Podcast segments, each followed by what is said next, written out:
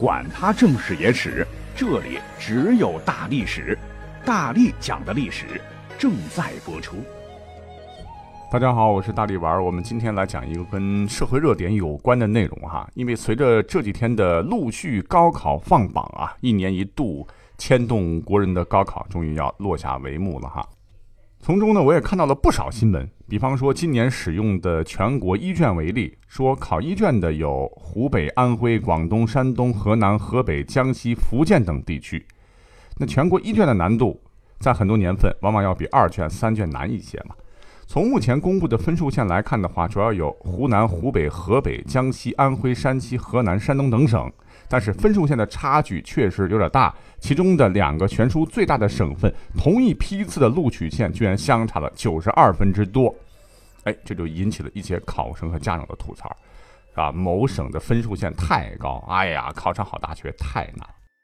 其实，如果你要去深挖一下的话，这个问题啊，由来已久了。就算是在古代的科举考试当中，省际之间录取名额，它就有落差现象，而且已经存在了上千年了。我们现在遇到的问题，并不是什么新鲜事儿啊。不过，首先我们还是要特别来强调，因为从目前来看的话，哈，我们现在实行的这个高考制度，已经算是所有考试当中最公平、最公正的一种考试制度了。为什么这么讲呢？哎呦，这就说的比较远了哈。话说呢，在隋文帝杨坚开创科举制度的先河之前，春秋以前呢，咱们国家选拔人才、选拔官吏，主要是通过世卿世禄制度来选拔。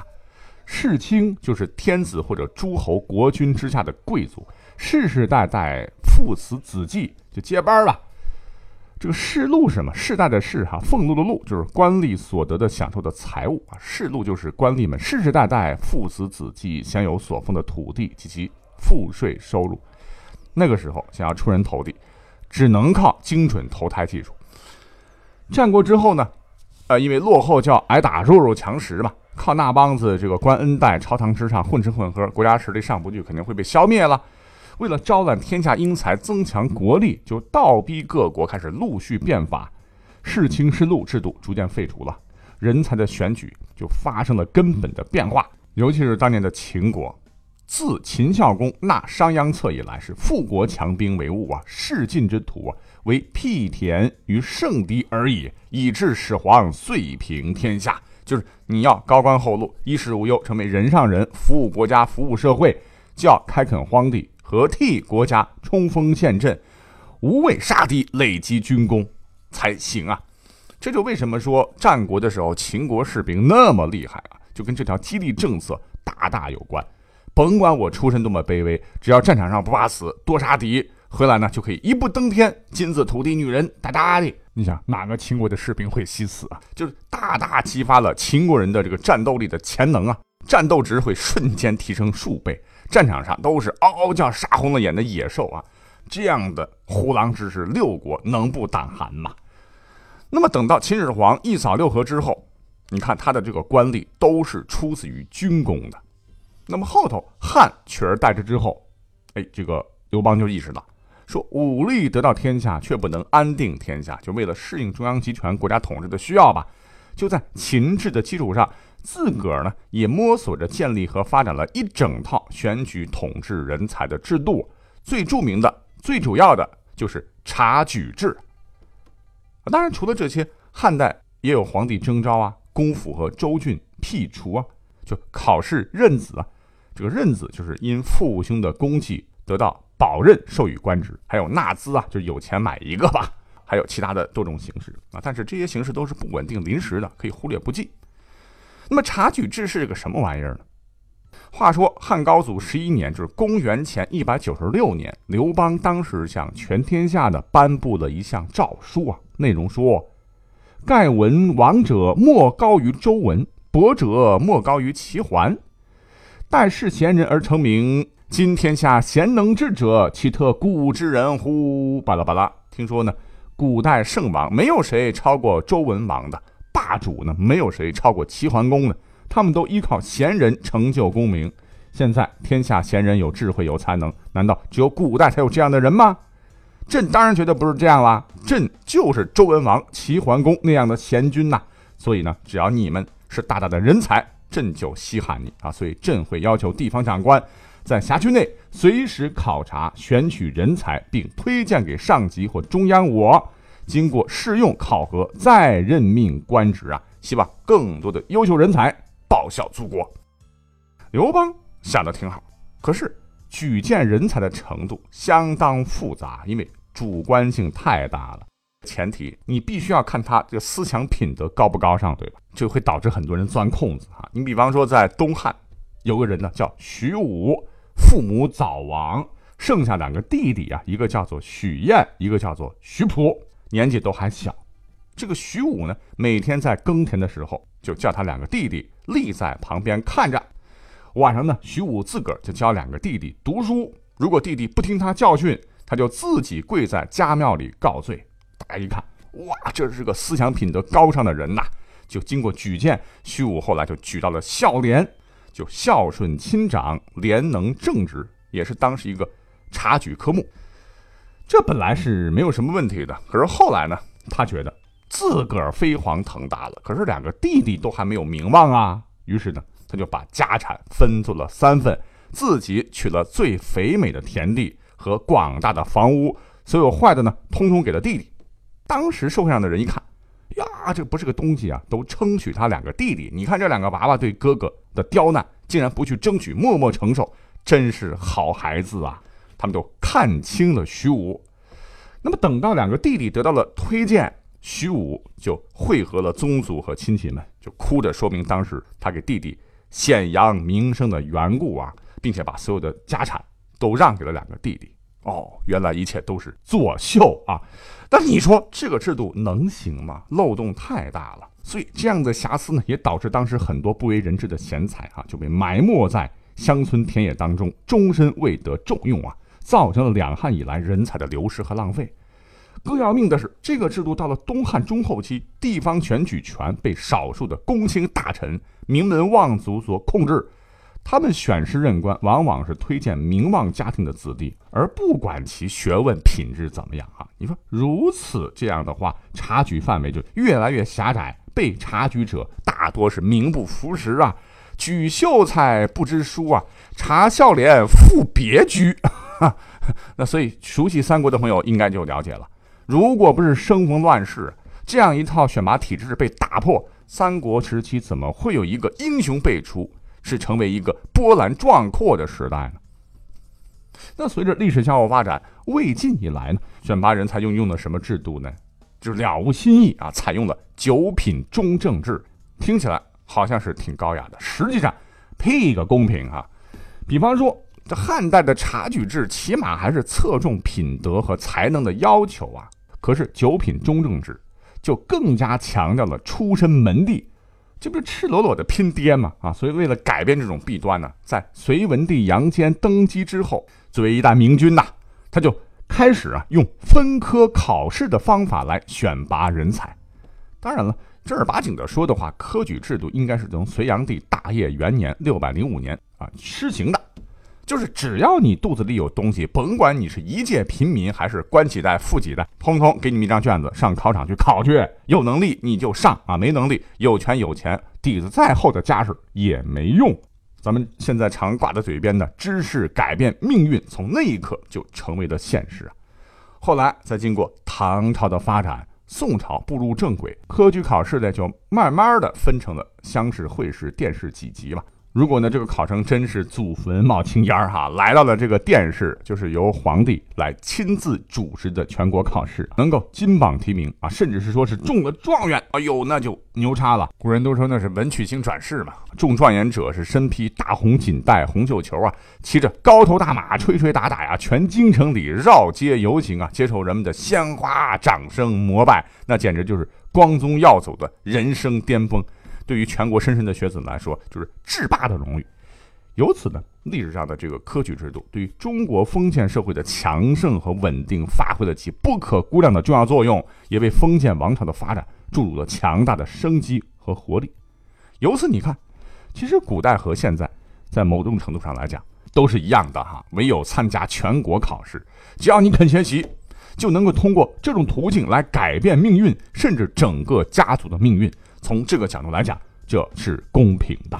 所谓是十年寒窗无人问呐，一举成名天下知啊。朝为田舍郎，暮登天子堂。春风得意马蹄疾，一日看尽长安花。只有经历过饥寒困苦的磨难，人才能体会到出人头地的酣畅啊。这古代的这个学子和我们现在的学子，在这一点上有什么区别呢？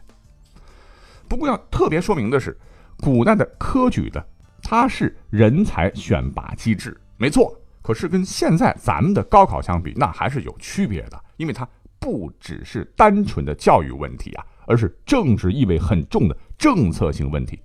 就是古代你科举中了，你可以直接被提拔为公务员，报效朝廷。咱们现在呢，上大学主要就是为了完成高等教育啊，完成我们人生的淬炼，为将来步入社会、实现人生理想，然后打基础嘛。那更进一步的说的话。就是咱们现在呢，有很多朋友啊，好奇心是比较重，就特别拿我们现在的高考和古代的科举考试来进行比较，特别想知道哈，这俩考试古今一对比的话，哪个考试的难度会更大一些呢？实话实讲，我呢也是高考过来的人哈。对于我们这些曾经被高考折磨过的人来讲的话，那句话一定是烂熟于心的，就是千军万马过独木桥啊。你要是高考的话，相差一分。那就能压倒几千人，可见高考竞争真的是非常非常激烈。当然，现在扩招了，难度比我们那时候可能会降低一点啊。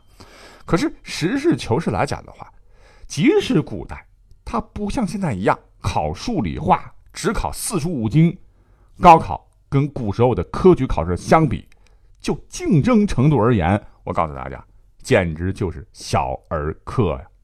怎么来讲呢？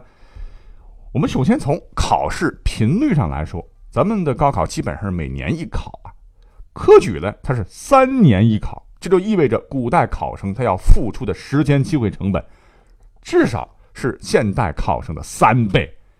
你说我们现在高考失利了还可以复读，一眨眼一年以后可以继续再战啊，看成败不过是明年再来哈。可是古代考生一旦失利，这个心理压力就不说了哈，三百六十五天乘以个三。漫长的煎熬等待，那不是每个人都能体会到的艰辛呐。另外，那么开头也讲了，说现在呢，某省的高考上线的分数比别的省高啊。可是你知道吗？咱们现在的高考考生面对的竞争对手啊，其实主要来自于本省的同级考生，再加上一些呃复读生吧。而古代科举呢，如果你有幸来到会试。那面对的竞争对手就是来自于全国各地哈，不管你是来自哪里，大家呢都考同一套卷子。古代科举考试那可是不限制年龄的，不限参加次数的。你除了跟同龄人竞争之外呢，还要跟无数的往届落榜考生一起捉对厮杀，激烈程度各位可以脑补。尤为值得一提的是，古代科举跟我们现在的高考相比，还有一个难关，它还不在考试的试卷本身。你猜是什么？是考试的环境。要真说起来，有点侵犯人权了哈。因为古代为了防止考生作弊啊，所有参加考试的，甭管是鹤发童颜还是年轻后生，通通必须排着队，一个个呢脱光衣服被验身啊，就是看看你有没有带小纸条，赤裸裸的，一丝不挂的，然后呢被由里而外的仔仔细细的检查大半天。哎，这就让我不由得想起了黄梅戏的经典剧目啊，叫《女驸马》，说女扮男装啊去参加这个考试，竟然还中了状元哈，这个可能性真的很低啊！要脱光衣服要查验的哈，男女生这个生理结构都不一样啊，怎么可能蒙混过关呢？啊，如果说你被检查之后啊，确实没有什么作弊的可能性，那么你就可以进入考场了。可是跟现在宽敞明亮的教室，这个天气热，咱们还有空调、风扇吹，对吧？相比的话，古代考生那可真的就惨了哈，因为你知道吗？每个考生他们当时考试都有一个单间，说是单间，现在考生估计会疯，就跟关押犯人的小黑屋一样啊，叫做号房。考生呢要自个儿带着笔墨、蜡烛和干粮进去，一坐就是一天呐。第二天早上才能出去，中途睡觉连床都没有，只能拿两块木板拼起来凑合着用。吃饭、喝水还有拉屎撒尿都在里面解决啊！更要命的是，这个单间呢，夏天还不能透风，热的跟蒸笼里的包子一样；冬天还不能生炉子，冻得你牙花子掉一地。搓着手来提笔行文啊，这个温度不调啊，气味刺鼻，搁着你，你说你难受不难受？你能好好发挥吗？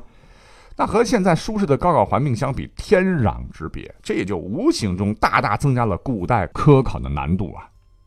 但是呢，以上说的这些，我还不觉得是最最困难的点，你知道吗？最让现代考生崩溃的就是竞争人数多也就罢了啊，那各级科举考生的这个录取率，那低的实在是太离谱了。